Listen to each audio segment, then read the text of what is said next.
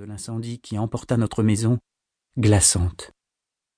Le givre qui étreignit mon cœur à le fendre est toujours présent, intact dès que j'évoque cette pénible nuit. Si cette peur est vivace, l'odeur du feu encore aujourd'hui peut me ramener en un instant au milieu de cette fournaise. Les événements eux-mêmes sont hachés, indistincts, et là aussi mal discernables de la relation confuse que l'on m'en fit. Il semble qu'au milieu de cette fameuse nuit, des hommes firent irruption dans notre maison. C'était une large bâtisse de granit, ce qui disait assez la position du maître de barque, couverte d'ardoises du Trégor, ce qui lui valait le nom de Tiglas, la Maison Bleue, un nom que Fanch avait pris le temps d'inscrire au pinceau sur la façade blanchie de chaux. Située un peu à l'écart du bourg, sur une hauteur, elle dominait le long port d'Audierne, échouage niché dans la ria du Goyenne. Elle offrait par l'autre bord une vue dégagée sur l'océan. Basse et peu ouverte, comme toutes les demeures qui ont à endurer la tempête, elle avait été bâtie sur une vergée de lande, ceinte d'un muret de pierres sèches, à laquelle conduisait, depuis l'extrémité du dernier quai, un sentier pierreux enlacé.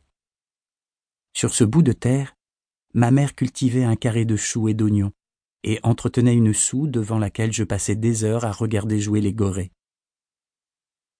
Je me souviens qu'assis sur le muret, l'été qui précéda le drame, Chanig et moi guettâmes souvent les voiles brunes des chasse-marées de retour de pêche. Outre le penti qui servait de remise et dans lequel nous logions quelquefois des mendiants de passage, les Clasquer-Barra et autres chasseurs de pain, la maison se composait principalement de deux pièces. Les trois vaches du foyer, richesse flagrante, occupaient l'une et nous vivions dans l'autre où autour de l'âtre étaient encastrés deux lits clos, dont le mien, contigu au mur de l'étable, était le plus chaud. Nul ne sut ce que voulaient ces hommes ni combien ils étaient.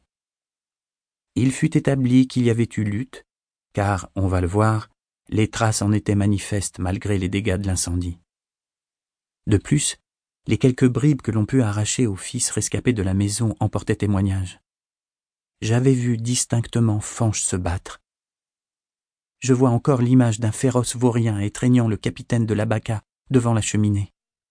Fanche est debout, la poitrine offerte, une grimace d'effort tord son visage et il tente de s'interposer entre une chanigue en chemise échevelée et son adversaire.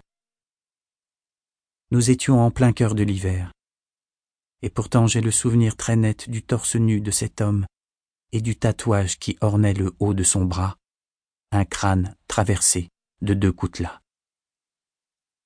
Les yeux de Chanig sont emplis de larmes, sa bouche s'ouvre même si je n'entends pas son cri. Fanche frappe son adversaire et la lumière d'une bougie ou d'une lampe fait teinter, oui, teinter, l'anneau qu'il porte à l'oreille. Ce tintement très net à mon esprit est l'un des mystères de ce tableau peint au fond de ma tête d'enfant.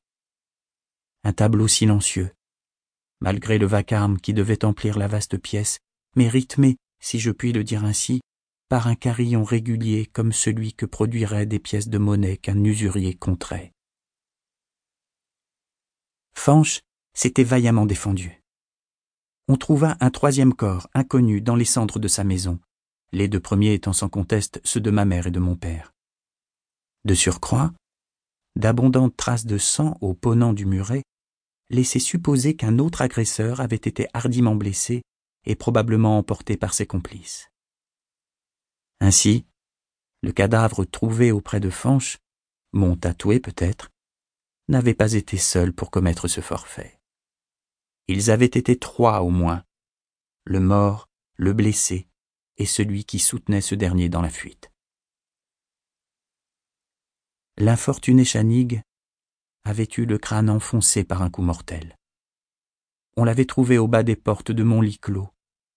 Sa dépouille était mieux préservée des flammes que celle du malheureux Fanche, dont on put déterminer tout de même que la vie lui avait été ôtée par un coup de pistolet dans la poitrine. Plus d'un coup peut-être, car on trouva trois balles au moins, fondues ou presque au milieu des cendres. Aucune détonation pourtant n'avait retenti à mes oreilles. Pour quelle raison ces hommes, qui étaient probablement des frères de la côte, l'anneau et le tatouage que je décrivais évoquaient assurément la sinistre confrérie, s'étaient-ils attaqués à un honnête pêcheur et à sa famille. L'incendie avait-il été accidentel et avait-il empêché le pillage prévu? Ou bien la férocité des agresseurs avait-elle été si forte qu'ils avaient voulu détruire toute trace de Fange, de Chanig et de leur fils? Personne dans tout le Cap Cisin ne pouvait en vouloir à ce point au Waro d'Audierne. Nul n'avait remarqué sur la seule route menant à notre port d'hommes inconnus ou suspects, seuls ou en groupe. Bien sûr, on ne put tirer d'indications suffisantes de ma description de cet homme dépoitraillé. Les coupables, forcément étrangers, avaient certainement accosté dans quelques canaux détachés d'un énigmatique navire mouillé au large et étaient repartis, leur meurtre accompli, par la même voie. Je fus le seul qui échappa à ce massacre. Les voisins, alertés par les lueurs sur la lande, avaient cru d'abord à un accident. Ils accoururent pour sauver ce qui pouvait l'être, sachant déjà que la perte de Tiglas était inéluctable. Ne voyant ni Fanche ni sa femme lutter contre le feu, les plus courageux d'entre eux entrèrent dans les flammes déjà hautes.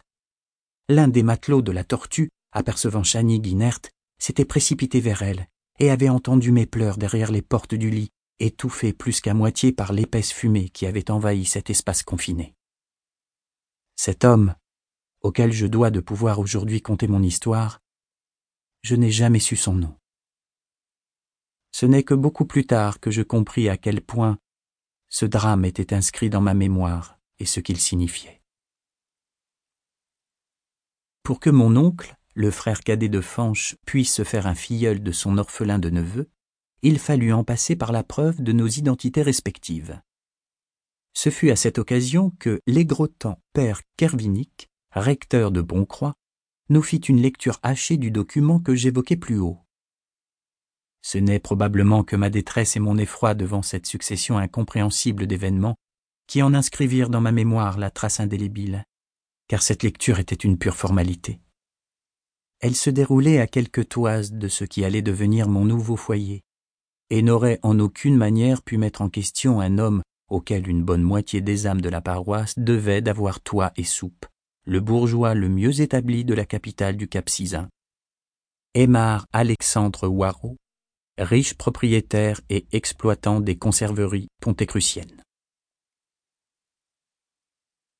Tous les jugements ingrats que je porte aujourd'hui sur mon parrain et sa femme, lesquels me permirent tout de même de n'être pas tout à fait un orphelin, se sont postérieurement construits aux événements eux-mêmes. Au moment où je la vivais, la vie qu'il m'offrait me semblait être celle de tous les garçons, en tout cas de ma condition.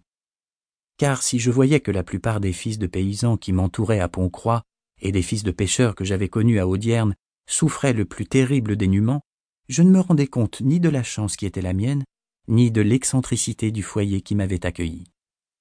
Quoi qu'il en soit, certains indices m'avaient fait comprendre que rien ne serait plus pareil. Ainsi, je crois n'avoir pas dit encore que ma curiosité m'avait valu à Tiglas le sobriquet affectueux de Logoden, la souris, que tous utilisaient. Évidemment, le premier soin de ma nouvelle famille fut de me donner du basil à chaque phrase.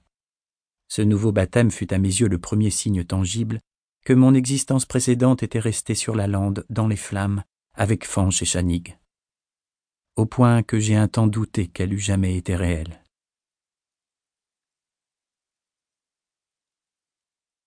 Nul en ce monde ne pouvait être aussi différent de Fanche que son frère cadet, Aymar. Le premier, le torse puissant et le cuir bistre de sel et de vent, n'avait été heureux que courbé sous les embruns. Le second, devenu gras depuis le cou jusqu'au mollet, n'avait de plaisir qu'au travail des autres. Mon père fut un patron de pêche aisé, certes, mais simple. Mon oncle était devenu un terrien sûr de son fait, à la richesse jalousement préservée.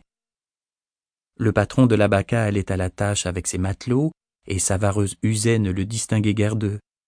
L'exploitant des conserveries était vêtu de lin en été, de laine en hiver, et se tenait aussi éloigné que possible de ses ouvriers, qui le lui rendaient bien.